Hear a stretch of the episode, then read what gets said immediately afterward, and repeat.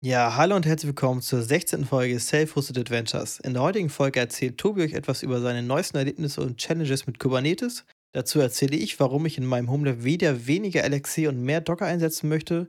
Darüber hinaus sprechen wir noch über die Mailcore-Übernahme sowie dem Thema Pi-hole und Edgar Tom. Viel Spaß beim Zuhören.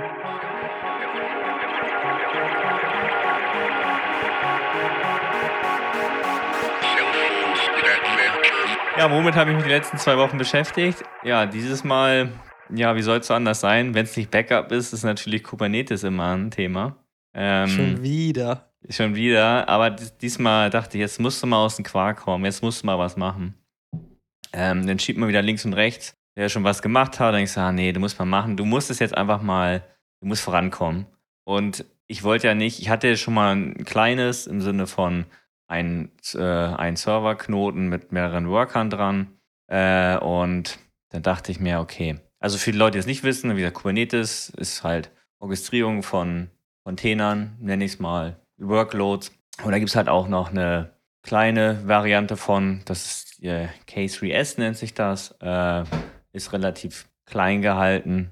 Äh, ich will jetzt nicht sehr ins Detail gehen, das kann man sich auch durchlesen. Also wenn natürlich Bedarf ist, zähle ich ja gerne was darüber, aber ich packe ein paar Links in die Show Notes und dann äh, kann man sich da auf jeden Fall einlesen. Es ist relativ einfach, es ist ein Curl-Befehl, den man da ausführt auf seinen virtuellen Maschinen, die man vorprovisioniert hat. Und dann ähm, kann man schon loslegen. Aber da ich ja zwei Hosts habe, dachte ich mir, okay, du willst natürlich auch Hochverfügbarkeit, hochverfügbar machen. Ähm, das heißt, ich brauche irgendwie in Form Load Balancer und ähm, eine externe Datenbank.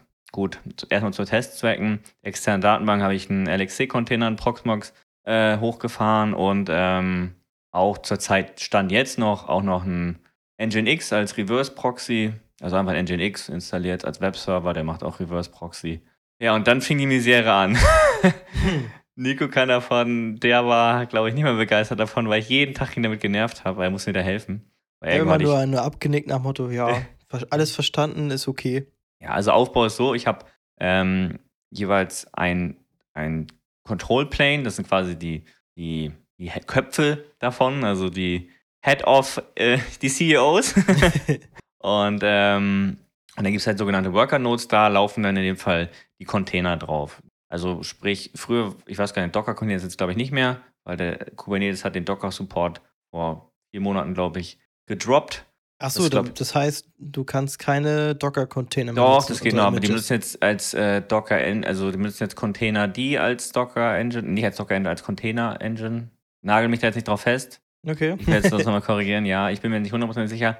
Hatte ich mich gar nicht so tief mit, mit beschäftigt. Auf jeden Fall ähm, ist der Support quasi fallen. Es funktioniert wohl noch, aber ähm, ja, gut. Und dann hatte ich, wie gesagt, zwei Worker-Nodes, sprich auf jedem Host ein Control-Plane plus Worker und dann stand jetzt noch, wie gesagt, ein, eine Datenbank, das ist eine MariaDB und ein Nginx als Reverse Proxy zurzeit noch auf, dem, auf meinen alten NUC, der als äh, Knoten für Proxmox dient. Würde ich aber dann später, wenn es produktiv wäre, auslagern auf dem Raspberry Pi. Ich denke mal, das würde definitiv da ausreichen. Ich habe zwar einen, aber da läuft Zabbix drauf und ja, man könnte natürlich den Zabbix auch mit Docker virtualisieren. Das wäre vielleicht eine Überlegung, dann müsste ich mir jetzt nicht extra noch ein Raspberry Pi kaufen, aber wir wissen alle, mehr Pis brauchen wir alle, ne? und ja, dann fing das große, große Misere an und ich hatte natürlich auch zig Tutorials angeguckt, wie das funktioniert, aber so wie ich mir das vorgestellt habe, funktioniert das irgendwie nicht. Bin dann, ich hatte das große Problem, ich wollte natürlich Let's Encrypt-Zertifikate nutzen, weil ich mir natürlich meine Dienste auch irgendwann nach außen präsentieren möchte, die ich jetzt immer noch in meiner Docker-Umgebung habe.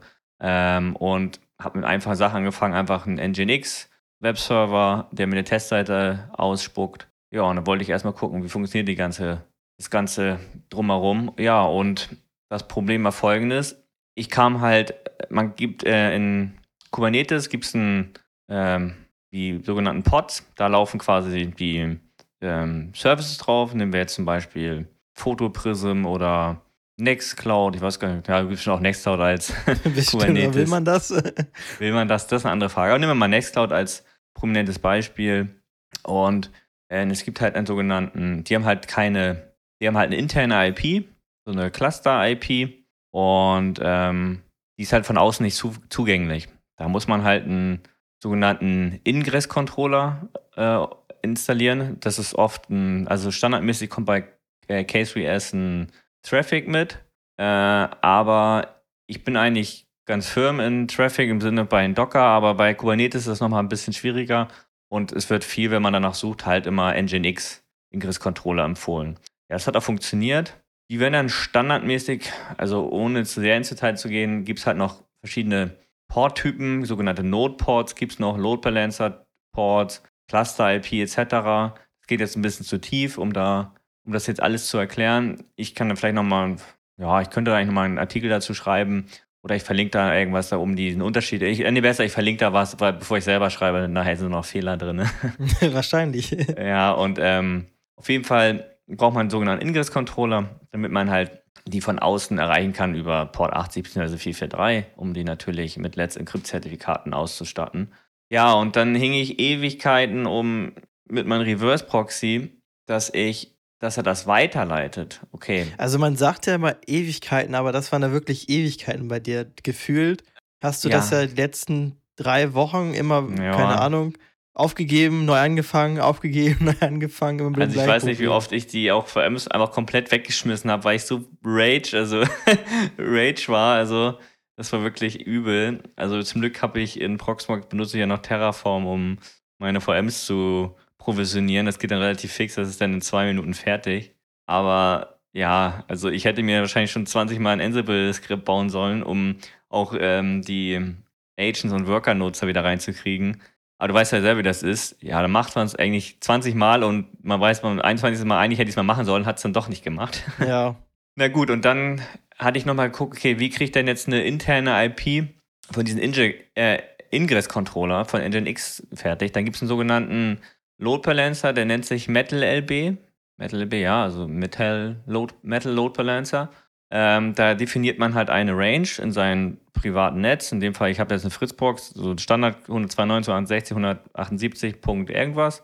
Und wenn der ausgerollt ist, kriegt der Ingress-Controller automatisch, wenn er den Typ Load Balancer hat, eine interne IP davon. Das war in dem Fall jetzt, keine Ahnung, 120 als Beispiel am Ende. Gut. Und dann musste ich natürlich meinen externen Load Balancer, damit er auf die beiden, falls ein Knoten mal wegfällt, das weiterleitet, muss ich natürlich erstmal gucken, wie mache ich das. Ja, und ich hatte irgendwo einen Fehler. Ich, ich habe das 5000 Mal weggeschmissen, bis ich dann irgendwann mal gesagt, ich glaube, ich bin vorgestern, nee, gestern, ne? Gestern ist, glaube ich, erst passiert, wo ich gesagt Ja. habe, Nico, ich habe es. Äh, war jetzt eigentlich gar nicht so schwierig. Äh, und ich glaube, wenn ich meinen Cloudflare trauen kann, in den E-Mails, hatte ich es wohl schon mal erfolgreich drin. Ich war einfach nur zu ungeduldig und ja, und deswegen habe ich nie Zertifikate gekriegt. Ich äh, werde das mal unten reinschreiben, also falls mal wen interessiert, das Setup, ich das habe. Also wie das mit der Portweiterleitung funktioniert. Weil ich hatte immer standardmäßig die, ich dachte da immer so als äh, bei der Portweiterleitung, okay, ich gebe dann halt die äh, von den Nginx Ingress-Controller an in der Fritzbox, aber dass es eine virtuelle IP ist, wird die nicht angezeigt in der Fritzbox. Also du kannst keine virtuelle IP zuweisen. Er sagte immer, wenn du eine manuell hinzufügst, steht da dann so, ja, die IP gibt's schon, kannst du keine, keine Services drauf machen. Und da war mein Fehler, okay, dann dachte ich, okay, da musst du den Load Balancer angeben. Aber da war die Weiterleitung dann bei mir ähm, falsch. Ja, und irgendwann bin ich dann gestern aufgewacht und nochmal alles nachgeguckt und dann nochmal fünf Tutorials angeguckt. Irgendwann habe ich gemerkt, ja, okay, da eigentlich kann es nicht so schwierig sein und dann das Richtige gefunden. Ähm, und dann hat es auch funktioniert. Dann habe ich nur geschrieben, ich habe es. Kam keine Antwort. und äh, ja, und jetzt funktioniert's. Ähm, dann hatte ich erstmal angefangen, jetzt ein paar Services auszurollen, also die ich vorher auch, also Ziel des Ganzen ist, dass ich mein Docker, die Docker-VM irgendwann ablöse und dass ich das dann alles äh, mit äh, Kubernetes mache. Einfach auch, weil zurzeit auch bei der Arbeit das jetzt immer mehr gefragt wird. Ist zwar nicht ganz mein Anwendungsgebiet oder Anwendungsfall, aber mich interessiert das und habe da quasi Rückenwind von meinem Arbeitgeber gekriegt, dass ich mich damit beschäftigen soll und deswegen war ich ja auch so hinterher, dass das funktioniert. Und ähm, ja gut, jetzt fängt der Spaß natürlich erst an, weil ja, jetzt habe ich nur geschafft, dass ich quasi Hochverfügbarkeit äh, zwischen den, wenn ein Knoten mal stirbt, äh, das gewährleisten kann. Und jetzt fängt natürlich das große andere an, quasi die ganzen Docker-Compose-Dateien irgendwie umzuschreiben, also was umzuschreiben oder so, so hinzubiegen, dass es auch wieder so funktioniert. Weil zumindest das Charmante war, ich habe ja nicht alles zum Beispiel in meinem Docker-Host drin. Äh, und ich habe da ja benutzt als Reverse Traffic und habe natürlich Service wie meine Cloud, die nicht da drin äh, ist. Und da habe ich natürlich Weiterleitungen, dass die trotzdem von außen verfügbar sind, ohne dass die in diesem Docker-Stack drin sind. Und das müsste ich dann natürlich wieder alles umbauen.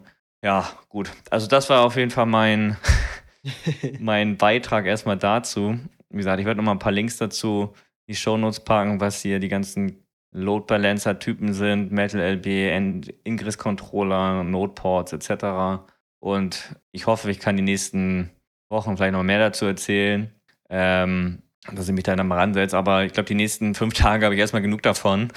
Kann ich verstehen. Und muss da ein bisschen Abstand gewinnen, aber ähm, danach soll es dann wirklich mal weitergehen, dass ich. Das Problem ist, ich muss natürlich immer die Ports äh, wieder umtaggen, weil, na klar, mein Docker VM hat natürlich jetzt Port 80 und 443 freigegeben als Port Forwarding, damit die von außen verfügbar gehen. Und wenn ich was testen möchte, klar, ich kann das intern auf dem Kubernetes testen, aber ich will das natürlich schon alles live haben, wie es dann richtig aussehen soll.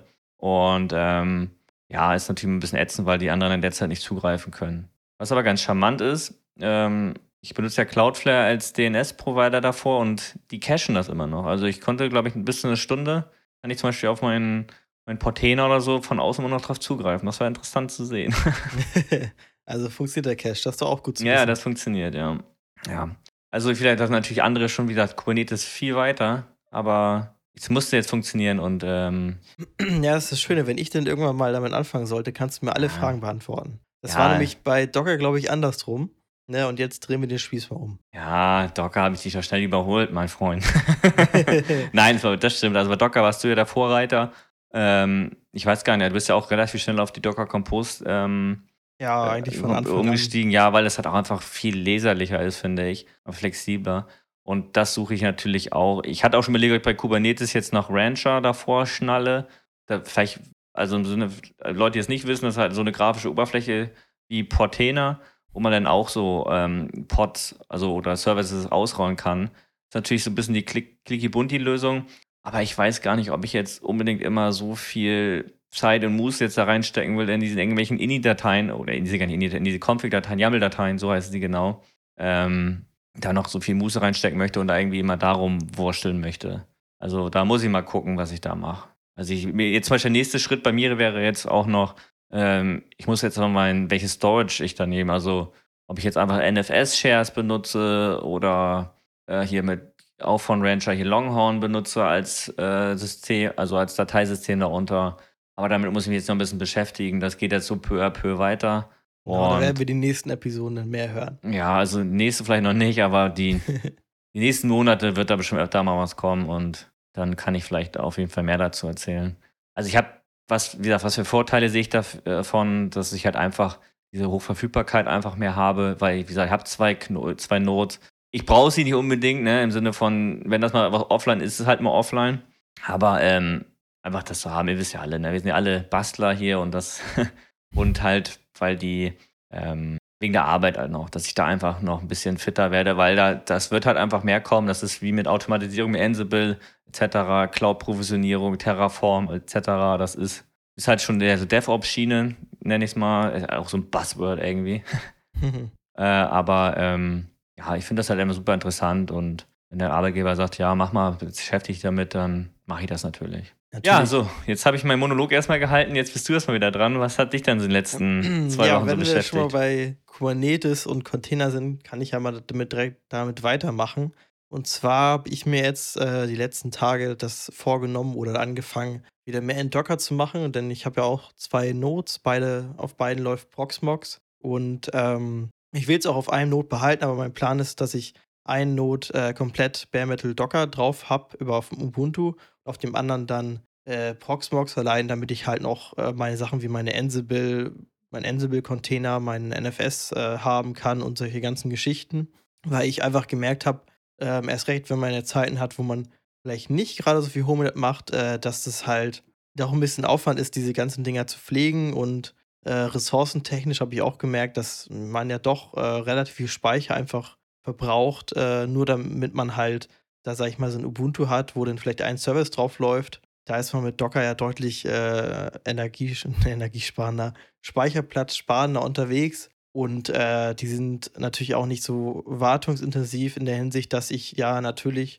äh, mich um alles selbst kümmern muss. Wenn ich jetzt einen LXC-Container aufsetze, dann brauche ich äh, meinen, dann muss ich da Updates machen. Ich muss es äh, nach meinen Best Practices, die ich natürlich habe, da aufsetzen, natürlich auch mit Ansible. Und äh, ja, da war zum Beispiel Sicherheit auch immer so ein Thema, wo ich mir auch immer unsicher war. Und bei Docker hast du halt den Vorteil, dass du natürlich die Verantwortung dann dadurch, dadurch entgehend, ähm, sag ich mal, abgibst an den, die Person, die diesen Container erstellt und äh, dadurch dann auch ein bisschen, sag ich mal, äh, sicherer schlafen kannst in der Hinsicht, äh, übertrieben gesagt. Und natürlich, dass äh, die Updates einfacher macht, ne? Weil du setzt äh, fünf verschiedene Sachen auf, fünf verschiedene Methoden, um es zu aktualisieren. Hat der eine PIP, hat der andere, musst du einfach eine APT-Upgrade, Up Update machen, hat der andere wieder einen komplett anderen Mechanismus. Und das ist bei Docker natürlich deutlich einfacher. Da kannst du entweder die Updates selbst machen lassen mit ähm, solchen Sachen wie Watchtower oder du lässt dich nur benachrichtigen mit sowas wie Duin. Duin ist es, glaube ich. Das ja, äh, lese ich bei den Linux-Server-Dingern immer häufiger. Aber ich höre die Leute immer schon schreien, Docker und Security. Also mit brennenden ja, Fackeln steht sie vor deiner Tür. Ich glaube, das ist auch bestimmt eine Glaubensfrage, weil, also ich, es stimmt auf jeden Fall, wenn ich mir jetzt ein Image hole, was seit zehn Monaten nicht geupgradet wurde und nicht, kein Update bekommen hat, ist es mit der Sicherheit auch hin. Und das ist halt das Doofe, wenn ich jetzt irgendwie einen Service habe, wo du vielleicht keinen Linux-Server, äh, Linux-Server, Linux ja, ja, genau hast, äh, die ja ihre, ihre Images fleißig updaten. Hast du vielleicht bei einem Dienst nicht, dann hast du irgendeine Einzelperson, die das macht und da weißt du natürlich auch nicht, wie sind deren Security-Erfahrungen, wie sicher machen die das. Ähm, und wenn das halt nicht fleißig geupdatet wird, dann ist es halt auch schnell outdated. Das stimmt auf jeden Fall. Ja, aber da muss ich mal kurz einhaken. Also es gibt aber auch so bestimmte Services, zum Beispiel, weiß ich nicht, ich habe jetzt den Upcacher ja umgemünzt auf, auch auf Docker. Ich hatte den ja vorher auch als LXC-Container. Und gut, mittlerweile gehe ich davon aus, oder ich gucke mir schon die Docker-Files an, um zu, nicht immer, aber oft, wenn ich mir was irgendwie pull und gucke so, ja, was steht überhaupt drin? Was macht er überhaupt? Also alles verstehe ich davon natürlich auch nicht, weil ich, ich bin auch kein Programmierer, ne? aber so teilweise ist das ja schon relativ, relativ leserlich. Und ob der jetzt, der Upcache jetzt jede Woche geupdatet wird, weiß ich nicht unbedingt, ob das so wichtig ist. Es kommt immer aufs Image drauf an, würde ich sagen. Genau, es kommt halt auf, es geht ja auch eher nicht um den Upcacher selbst, sondern um das Base-Image, was da überall drin ist. Ja, gut, das, das Alpine oder Ubuntu ist. Ähm, die sind natürlich dann schon allgemein meistens sehr gelockt down, nenne ich es mal äh, dass da, die wie sie jetzt in einem normalen Deployment es nicht wären, wenn ich sie jetzt ganz normal als Ubuntu aufsetze. Ähm, genau, und einfach der Lifecycle ist da halt bei Docker deutlich einfacher, ne? Ja, also der macht halt selbst Updates, macht das alles selbst und du hast natürlich den Vorteil wieder mit den Docker Compose-Dateien, äh, dass ich, äh, wenn ich einen Dienst aufsetze, habe ich nachher die Compose-Datei, die funktioniert, die ich überall anders nutzen kann. Ja, und dann pinnst du auch immer noch die Version, wenn du willst, weißt du? Kannst genau. ja auch, wenn du nicht Update sagst, dann bleibst du auf der Version. Ich habe es ja bei meinem Jellyfin gerade, ne, weil die 7, die 10, 7 da macht ja öfter mal Probleme. Bei mir hat sie Probleme gemacht. Und ich habe es jetzt wieder zurückgepinnt auf die 10, 6, 4. Und ähm, das ist natürlich schon ganz charmant, wenn man das kann. Ne? Ja, auf jeden Fall. Du kann, musst es ja nicht nur auf eine Version. Du könntest ja auch sagen, statt dass du 10, 6, 4, könntest du auch, ich weiß nicht, ob das bei Jellyfin auch gibt, zum Beispiel 10, 6 Sternchen. Oder gar nicht Sternchen, sondern dann kriegst du halt nur zum Beispiel die Security-Updates, die so benannt werden kriegst du denn nur für diese Version. Natürlich musst du irgendwann auch das große Update machen, wenn das nicht mehr supported wird. Aber das gibt, es ist halt sehr einheitlich, ne? Das hast du bei den anderen Sachen nicht. Da musst du erstmal gucken, okay, also, na, wie kriege ich jetzt das Update her? Wo mache ich das? Ähm, ja, das ist schon ganz gut, ja. Also, ich sehe da auch einen Vorteil. Außerdem noch eine ganz andere Sache. Ich meine, du hast ja auf diesem Host, ich glaube, wie viele VMs sind da jetzt drauf gewesen vor? Oder LXC-Container 3? nee, waren, Fünf, glaube ich. Waren schon mehr, okay. Ja, und da wir ja beide auch kein Shared Storage haben in Form eines NAS, sondern einfach nur eine NFS-Freigabe von, ein, von einem Host zum anderen, haben wir ja auch kein richtiges Shared Storage. Und dann ist dieser Gedanke, dass man jetzt irgendwie HA-Fähigkeit mit Proxmox hat, natürlich auch wieder dahin. Ne? Also kann ich schon verstehen, warum jetzt auch hier Docker Bare Metal aufzusetzen. Und du hast ja auch noch andere Vorteile. Ne? GPU Pass-Through geht auch relativ easy und so. Mhm, genau, das war auch, dass ich mit Jellyfin da einen GPU-Pass-Through machen kann. Das kann man natürlich im, im, in der VM auch machen, ähm, aber es ist natürlich ein bisschen komplizierter und auch mit integrierter Grafik ist auch mal so eine Geschichte. Aber du hast natürlich auch den, den einfach den Vorteil, dass du weniger Overhead hast, dadurch, dass es halt direkter darauf läuft. Und genau, da dachte ich mir halt so ein bisschen back to basics, ne, weil ich auch gesehen habe, dass von meinem ganzen System der RAM-Verbrauch auch eigentlich extrem hoch war für die paar Services, die ich da laufen habe. Mhm. Ähm, und ja, das war halt ein bisschen unnötig, ne? Und mein Speicherverbrauch auch war relativ hoch, weil er da, weil er die Base-Images halt auch immer relativ groß sind.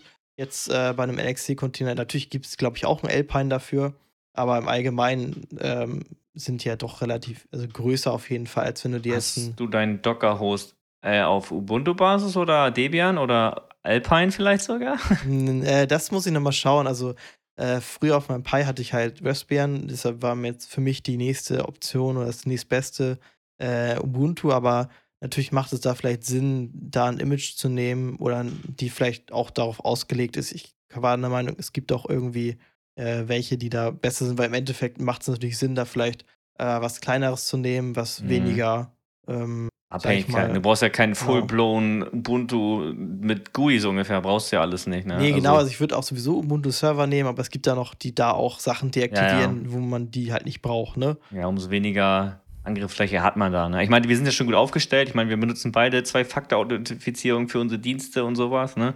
Also du Auxilia, ich äh, Google OAuth mhm. und da sind wir ja schon, so doof es klingt, schon weit da vorne. Benutzen Reverse-Proxy, haben hier keine normalen Port-Weiterleitungen irgendwie auf dem Port 8080 oder so. Also da sind wir ja schon, äh, schon relativ weit vorne. Ne? Also das ist schon nicht schlecht. Ja, man kann immer, immer mehr machen, auf jeden Fall. Ja. Für mich war halt so wirklich dass äh, äh, ich halt eigentlich, ich finde, das ist nicht nur beim Homeless, sondern bei vielen Hobbys so, äh, manchmal merkt man das gar nicht, weil man, man ist so in diesem Hobby drinne und, sag ich mal, macht da Dinge, die man nachher, die nachher, sag ich mal, zu Aufgaben werden, doof gesagt. Ja, kenne äh, ich. Und wenn man dann irgendwie eine, eine lowere Zeit hat, wo man weniger macht mit diesem Hobby, dann hast du immer noch diese Aufgaben. Ne? Und äh, die sind vielleicht nerven. Das war jetzt bei mir nicht schlimm, aber soll halt irgendwann auch mal funktionieren, ne? Also genau, es soll funktionieren und das ist dann mal okay. Auch, äh, wie gesagt, Security war bei mir halt auch immer so eine Frage, wo ich ganz ehrlich bin, da vertraue ich anderen Leuten mehr als mir selbst. Mhm. Ähm, genau, ja, da bin ich noch nicht ganz fertig, weil es halt doch ein paar Dienste gibt, äh, die, ja, wo ich erstmal überlegen muss, wie ich das am besten mache. Äh, eine coole Sache, die ich entdeckt habe, ich habe nämlich meinen CheckMK auch auf Docker umgezogen und der benutzt ja, wenn du nicht die Enterprise-Version nutzt, benutzt der Postfix, um äh, Notifications zu senden. Hey, Postfix. also es ist ein simpler SMTP-Server für die Leute, die es nicht wissen. äh, nee, es ist. Äh, nee, es nee, ist sim simpel ist ja eigentlich falsch. Es ist ein SMTP-Server oder Mail-Server, womit man halt E-Mails verschicken kann. Ja, es ist irgendwie ein. Macht ja mehrere Funktionen. Auf der einen ja, Seite ja. kannst du es als Relay nutzen, ja, andere als eigenständiger Server. Ähm, und das ist natürlich im Docker-Container ein bisschen doof, also sie schreiben als Ausrede, ja, jeder hat doch in deinem Unternehmen einen äh, Postfix-Server oder halt ein Relay irgendwie stehen. Ich denke mir, ich bin kein Unternehmen, scheiße. Äh, und dann, ja genau, habe ich äh, nämlich mal geguckt, was man da so nehmen kann und bin auf einen Container gestutzen, gestutzen, gestoßen. Der nennt sich Docker Postfix von Bokyu Sun. Da ist auch direkt eine schöne Anleitung dabei. so simple and less than insecure, das ist ja mein Stichwort äh, wo dann steht, wie du dein Google-Konto damit nutzt. Also machen ja viele bei Postfix, weil das mit der einfachsten Sachen ist, weil es ja auch ja, nicht mit allem richtig funktioniert. Genau, ist ja, glaube ich, Standard. Immer wenn irgendwas mit, äh, irgendwas mit SNTP zu tun hat, dann ist irgendwas mit Google, sieht man immer. Dann kommt noch der Hinweis, ja, du brauchst noch eine Zwei-Faktor-Authentifizierung, natürlich diese App-Passwörter, ne, die man da eintragen muss. Genau. Ja, und äh, genau das ist nämlich ganz cool, weil den kannst du auch für andere Sachen nutzen. Denn jetzt ist es nämlich so, dass ich den aufgesetzt habe und gebe einfach im als Environment-Variable bei meinem äh, CheckMK-Container einfach diesen, dieses Relay mit und der sendet darüber Mails. Das heißt, das Relay könnte ich jetzt auch in allen anderen Services äh, einrichten, wo ich vielleicht Postfix brauche. Zum Beispiel auch ähm, im Proxmox. Natürlich doof, wenn die Docker vor allem dann down ist, ja, die auf dem Proxmox läuft. ja.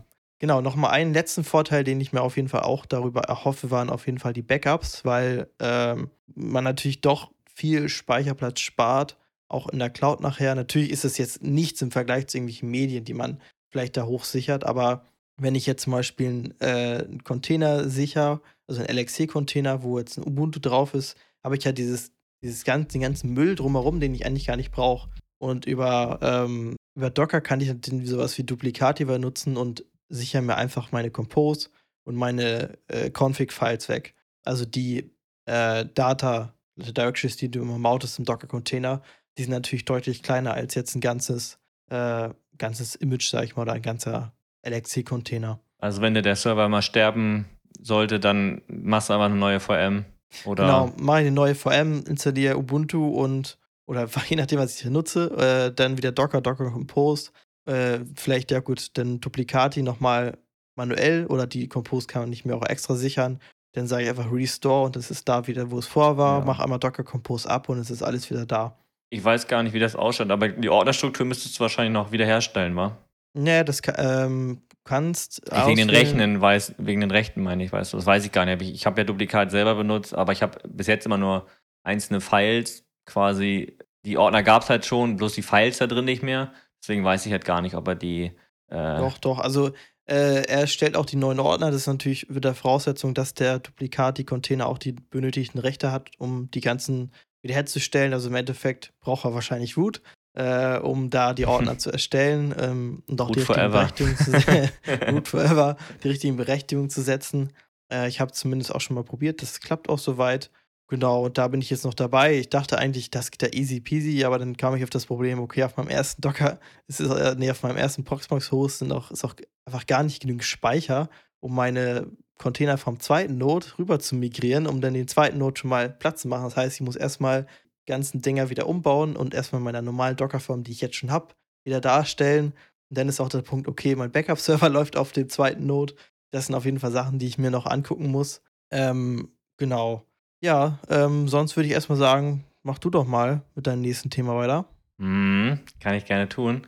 Ähm, ich glaube, vor vier Tagen kam es bei Reddit. Das haben auch jetzt schon Leute, die Twitter etc. bei den bekannten Leuten verfolgen, bestimmt schon gesehen. Hier Mailcow wurde verkauft. Die Leute, die das nicht wissen, das ist eine, nenn es mal E-Mail-Appliance, nenne ich es mal so, ja, in Docker. Also, ja, ein E-Mail-Server. Und ähm, die wurden jetzt zum 1. April, ist jetzt quasi die Umstellung. Ähm, ja, also ich habe selbst nicht genutzt, aber es gibt vielleicht Leute, die benutzen es. Es ist ja, wie gesagt, Open Source ähm, und es soll sich laut den Entwicklern davon aber nichts ändern. Sie wollten sich einfach nur, haben Das jetzt, sagen sie immer. ja, das sagen sie immer, ne? Wie war das bei früher WhatsApp von Facebook gekauft? Nee, Nutzerdaten gehen wir nie weiter. äh, und ähm, ja, auf jeden Fall ist das mal interessant. Mal gucken, was das die nächsten Monate so wird. Weil ein E-Mail-Server zu Hause aufsetzen ist ja eh immer so eine Sache, wenn höchstens auf dem äh, V-Host oder so. Weil, ne, manchmal auch Port 25 geblockt wird und wegen der Genau. IP, aber das hatten wir ja schon mal besprochen. Also, die, wie gesagt, die Hersteller sagen in der E-Mail, dass sie da halt jetzt mehr Möglichkeiten haben und ähm, ja, und sich jetzt, obwohl, wie gesagt, ich habe, glaube ich, testweise vor, ist schon ewig her, hatte ich mal Mailcow aufgesetzt, das sah alles schon sehr schick und schön aus. Ähm, ja, ich bin mal gespannt, was so die nächsten Monate da kommt. Also, wie gesagt, Mailcow bleibt, Mailcow bleibt immer noch Open Source und ähm, bloß die wollen halt jetzt mal gucken. Mehr Zeit, Energie können sie jetzt reinstecken. Ich bin gespannt. Ja. Wir werden berichten. Wir werden berichten. Genau. Ähm, was ich noch mal erzählen möchte, ich gucke mal auf die Zahl. Wie viel haben wir denn schon hier? Oh, du. Uh. Da ist noch Zeit, du. ähm, viele benutzen bestimmt auch oder haben sie schon mal gehört. Hier, Adblocker. Ähm, Ich glaube, alle nutzen das. alle, ja. Also ich glaube, Homelet ohne Pi-Hole, ohne Edgard, was es so gibt, gibt es nicht. Ja, also wie gesagt, Nico hat es ja schon gesagt, also Ad, Pi-Hole und Edgard, das sind so die beiden, oder Edgard Home ist der richtige Name, ne? Genau. äh, sind die beiden Vertreter. Ähm, wie komme ich da drauf? Also, ich glaube, wir haben bestimmt schon öfter mal über Pile so nebensächlich gesprochen.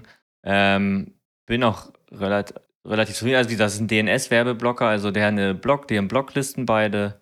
Äh, und ähm, da stehen halt die ganzen URLs drin und die kann man auch erweitern. Und äh, dann stellt man sein DNS um. Bei dem, am besten, wenn man eine Fritzbook hat, kann man das einfach bei DHCP verteilen und dann blockt er halt Werbung. Also ist eigentlich eher interessant, finde ich, für Mobile Devices, ähm, weil da man, wie gesagt, da nervt man immer schon, wenn die Seite aussieht wie Hund, weil da so viel Werbung drin ist. Und ich wollte auch mal gucken, ähm, ja, Pi-Hole benutze ich bestimmt schon seit, boah, einer der ersten Dienste eigentlich, die man so aufsetzt. Ne? Also wenn man fragt, so, was mache ich mit meinem Raspberry Pi damals, ja, setzt hier ein Pi-Hole auf. Ne? Ja.